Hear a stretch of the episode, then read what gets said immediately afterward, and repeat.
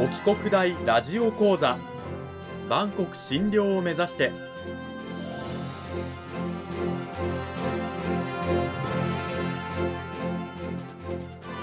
番組タイトルにある万国診療とは世界の架け橋を意味する言葉です。この番組はアジアの十字路に位置するここ沖縄にある沖縄国際大学で日々どのような研究や教育が行われているのかを発信していく番組です。案内人はラジオ沖縄アナウンサー小橋川響が務めます。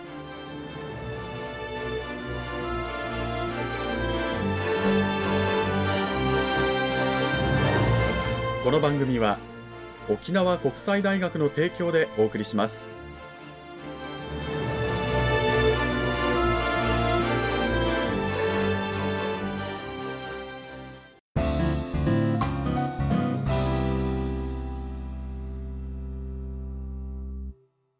沖国大ラジオ講座今週からは2週にわたって沖縄国際大学法学部法律学科の金城和光先生を迎えてお送りします。金城先生今週からよろしくお願いします。はいよろしくお願いします。さて内容に入っていく前にまずはですね金城先生の方から簡単な自己紹介をお願いいたします。はい沖縄国際大学法学部法律学科に所属しております金城和光です。まあ法律学科の所属なんですけども専門は生物学特に動物生態学を専門としてきていて、沖縄国際大学においてもですね、あの、共通科目ですが、生物学とか自然科学概論といったですね、まあ、生き物を中心としたですね、ことを学生たちに学ばせるということをしております。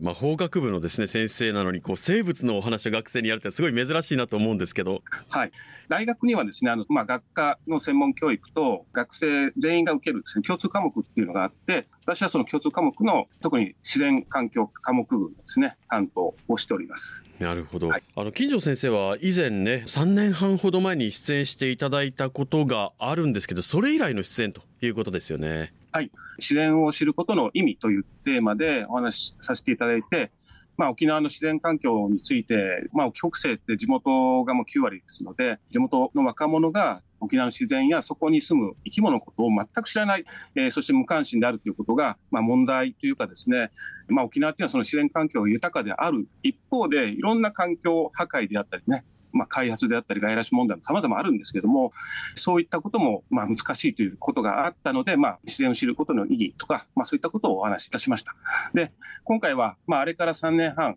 経って、まあ、様々な変化があるので、まあ、それについてまた改めてお話ししたいと思っております。なるほど。3年半ということで、まあ、いろんな変化がこの期間の中にあったということなんですけれども、はい、例えばどういった変化があったんでしょうか？そうですね。あの、例えば2021年7月に、この沖縄県も含んでですね、あの、世界自然遺産登録ですね、はい、奄美大島、徳之島、沖縄島北部、および西表島というね、世界自然遺産登録がありました。世界的にも沖縄の自然環境の評価あるいは注目度が非常に高まってきています。はい、なるほど。でだからこそ地元のね身の回りの自然とかにより目を向けていく必要性がありますよということだと思うんですけれども先生は学生さんたちにそういったことを講義で伝えていらっしゃるということなんですか？そうですね。あの私の受け持つ科目の中特に自然科学概論という科目の中で本当に身近な自然の中にいる動物の姿や声を覚えてもらって、それを最終的に試験に出すということをするんですけども、ただその過程の中で、まあ、日頃からいろんな生き物を見てもらったりとかですね、そういうことをその覚えてもらうという過程の中で、この受講者たちっていうのは日頃からいろんな生き物に気づけるようになるんですね。それまでは結局その鳥の声であったり虫の声であったりということがしたとしても、まあ、名前も知らないし、そもそも関心もないので、単なる自然のノイズとしか判断されてなくて、全くその素通りの状況だったんですが、それがね、なんという鳥だ、あこの声は何だということが分かるとですね、気づけるようになるんですよね。それがその次第に連鎖していって、あ、いろんな生き物がいるんだということに関心を持つっていうことにつながってきて、それがあの、日常がちょっとね、楽しくなる。いろんな生き物がいるんだということが、ちゃんとその実感というかですね、知ることができるということが、いいんですね。はい。うんあの確かに私なんか小さい頃こうよく虫取りをしていたので夏になるとこうアブラゼミとクマゼミの鳴き声なんてのは明らかに違うものとして認識できるんですけれども関心がない人だとアブラゼミとクマゼミの鳴き声の違いが本当に分からなかったりするんですよね。本当そうですね。だからあの、まあ、最初に6月ぐらいにアブラゼミが鳴き始めて、まあ、8月に入ったらクマゼミが鳴くとかですね、そういうその季節ごとに実はセミって鳴くタイミングがずれているので、うん。まあ、明確に、あ、季節の変わり目っていうのは分かるんですけども、だから今の学生たちっていうのは、まあ、む虫取りやってたはずなんですけども、でもセミを区別できないですね。うん。うん。あ、それで言うと、あの、セミの方言名、アブラゼミとクマゼミの方言名があって、それってご存知ですか？えっ、とクマゼミがサンサナでしたっけ？そうです。サンサナでうん、アブラゼミはナービカチカチなんですよ。これ、はいはい声なんですよね。だからそのアブラゼミっていうのは、だからナービカチカチっていうのは鍋をカンカンカンカンガチャガチャガチャガチャガチャって叩く音に似ているところがナービカチカチで、クマゼミのサンサナっていうのはサンサンサンサンサンサンってな鳴くたところからサンサナってね、つけられてるんですけど、まあだからそういった名前、方言名もね、今はもう全くその消えちゃったので、うん。まあそういったこともね、あるんでしょうね。鳴き声をちゃんと知っていればその方言名のユニークさ面白さなんかにも気づけるはずなんですけれどもそういったこともね、は知識のつながりとしてわからないわけですよねやっぱりね。そうですね。そういうのもちょっともったいないと思いますが、さて、ここでですねリスナーさんに沖縄のとある生き物の声をちょっと聞いていただこうかなと思います何のどの生き物の声か皆さんわかりますでしょうか？では聞いていただきましょ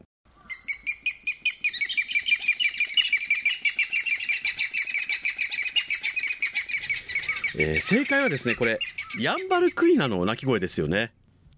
その通りです。非常に特徴がありますよね。このキョッキョッキョッキョッキョッキョッっていう声ですね。うんはい。ヤンバルクイナです。この鳴き声もやっぱりあの初めて聞いた学生さんたちはやっぱりヤンバルクイナだとは分からないわけですよね。そうですね。まあ、本当にそのヤンバルの森にしかいないので、なかなかそこにまで行って観察したりとかね、そもそも遭遇する機会ってないので、全く知らない学生の方が多いですね。まあ、ヤンバルクイナの声も含めいろんな生き物の姿や声なんかを先生は学生さんたちに見てもらって知ってもらうということで講義の中ででそうするとやっぱりだんだん学生さんたちも聞き取れる見てわかるっていうふうになってくるわけですよね。そうです。まあ、関心のある学生ということで限りますけれども、まあ、ヤンバルクイナをはじめとして、本当にその日常的に実はたくさんの、まあ、特に鳥とかですね、生き物がいるんですが、まあ、そもそも名前が知らなかったり、その姿が何であるかっていうのも知らないし、まあ、声なんかね、学ぶ機会もないので、そういったことを強制的に 学ばせるっていうことをすると、徐々にですね、あの、いろんなことが見えてくるっていうことがあります。そうしてくると普段は知識がないから視界に入ってもあるいは耳で聞こえてきた鳴き声も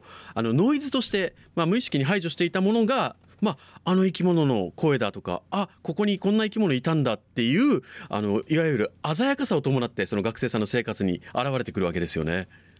そうです。そういうフィルターが、えーまあ、ある、できるようになるので、まあ、気づけるんですよね。あ、ここにいるんだとか、こういうところにいるんだっていう、あ、今泣いてるとか、この声は何だっていうことがね、本当にその、日常的にそういったことを気づけるようになるっていうことで、あの、本当にその、毎年感想で、あの、もう楽しくなったとね。よりそういったあの生き物の観察を今後もやっていきたいというね、えーふうに変わったことがあります。はい。そうやってくる中であの先生に学生さんからこう驚きの報告があったというようなことも伺ってるんですが。はい、そうなんですよ。まあ、この講義、何年もね、前からやってるんですけれども、昨年の受講者の一人から、本部半島でヤンバルクイナの声を聞いたというですね、そういう一報が入ったんですね。へこれってあの、もし本当に元部でヤンバルクイナがいるっていうことが分かったのでは、本当大発見なんですよ。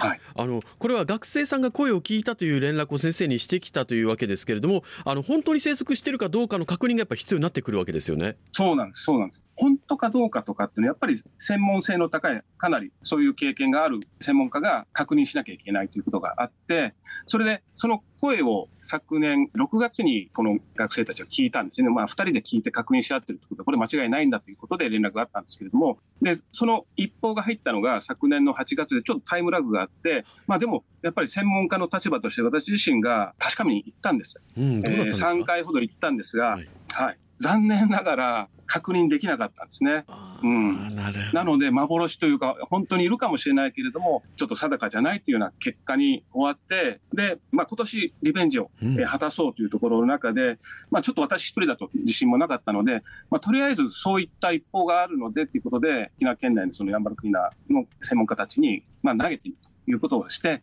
今年も探してみました。はあ今年はどうだったんですか、でですね、うん、大変残念ながら、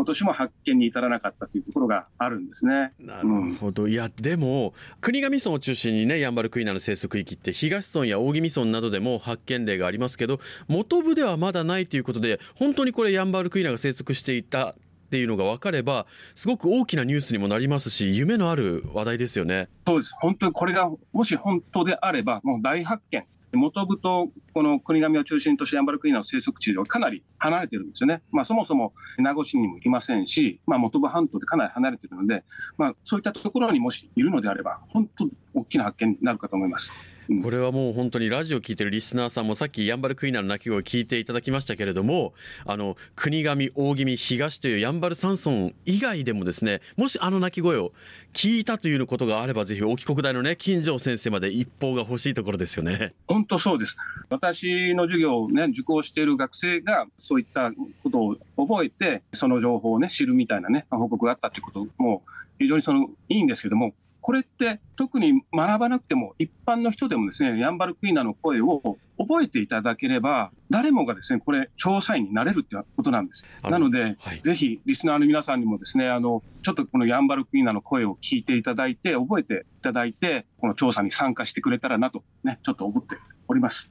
はい。よろしくお願いします。これもぜひ皆さんあの自分の住んでいる地域にどんな生き物がいてどんな姿をしていてどんな鳴き声をしていてどんな生態なのかっていうことをですね改めてちょっと興味関心を持っていただければなというふうに思います金城先生今週はどうもありがとうございましたはい。ありがとうございました。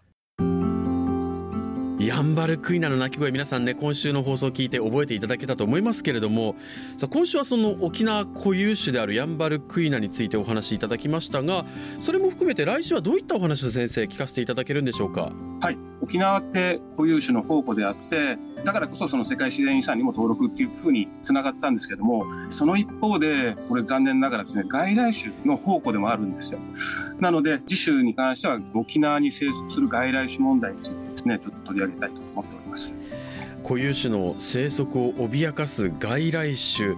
さまざ、まな、ね、生き物が皆さん思い浮かぶかと思いますけれども具体的にどういった生き物がいてどういった問題を沖縄で引き起こしている現状があるのかなどについてえ来週詳しくまたお伺いしていきたいと思います金城先生来週もまたよろしくお願いしますはい。よろしくお願いします。今週は沖縄国際大学法学部法律学科の金城和光先生を迎えてお送りしました